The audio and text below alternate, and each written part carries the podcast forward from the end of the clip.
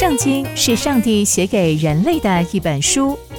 爱听故事的小朋友千万不能错过儿童圣经故事。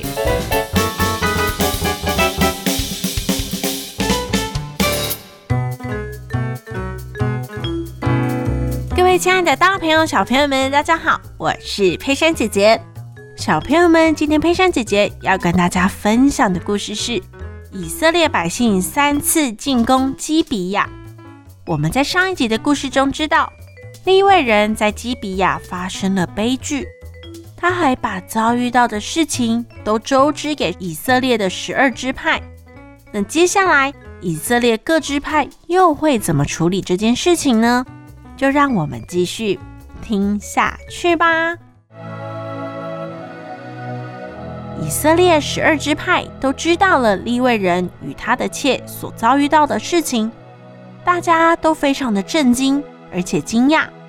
没有想到会发生这样的事情，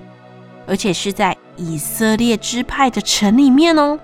所以啊，所有的支派都非常的重视这件事情，他们就全部聚集起来，一起讨论这件事，连同那位利未人以及便雅悯人。因为便雅悯人就是住在基比亚的支派，利未人又再次说了他们遇到的事情，以及基比亚的匪徒是如何伤害他们的。听完这些之后，全部的以色列百姓非常的团结，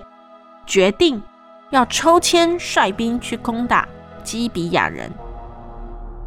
后来，以色列百姓就出发去了基比亚。到了基比亚，他们就要求便雅悯人把那些做坏事的基比亚人交出来，但便雅悯人不愿意听从其他以色列百姓的劝，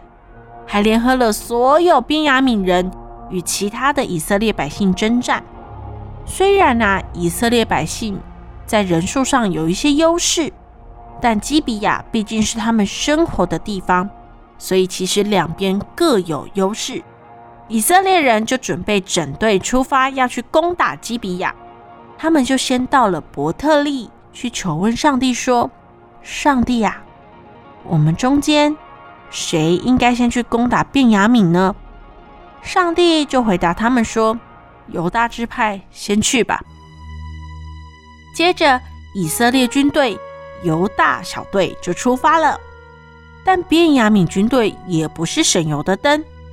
第一天就由便雅悯支派获胜，以色列军队回到自己的地方，就向上帝哭求，而且问上帝说：“上帝啊，我们可以再去跟我们的兄弟便雅悯支派打仗吗？”上帝就回答他们说：“可以的。”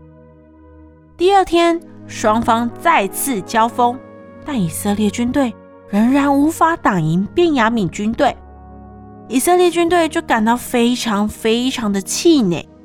于是全队就到了伯特利，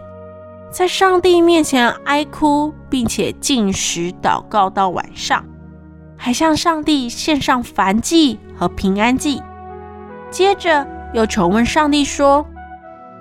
我们应该再出去跟我们的兄弟便雅悯人打仗吗？还是我们就别打了呢？”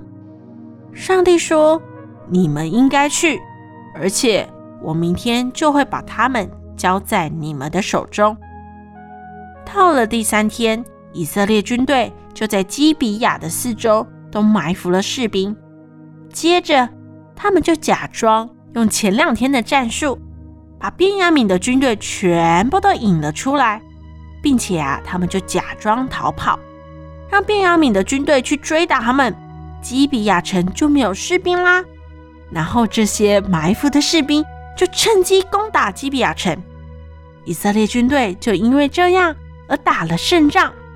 并且呀、啊，几乎把边雅悯支派给歼灭了。从今天的故事，我们可以知道，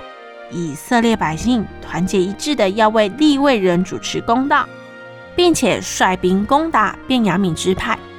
虽然征战了三次才成功，但他们每次征战都求问上帝的意思，因为他们深知道要打胜仗，一定要有上帝作为他们的元帅，而且上帝才是审判公义的神。所以，小朋友们，无论我们发生什么样的事情，我们都要知道，上帝是爱我们的神，上帝也是公义的神。刚刚佩珊姐姐分享的故事都在圣经里面哦，期待我们继续聆听上帝的故事。我们下次见喽，拜拜。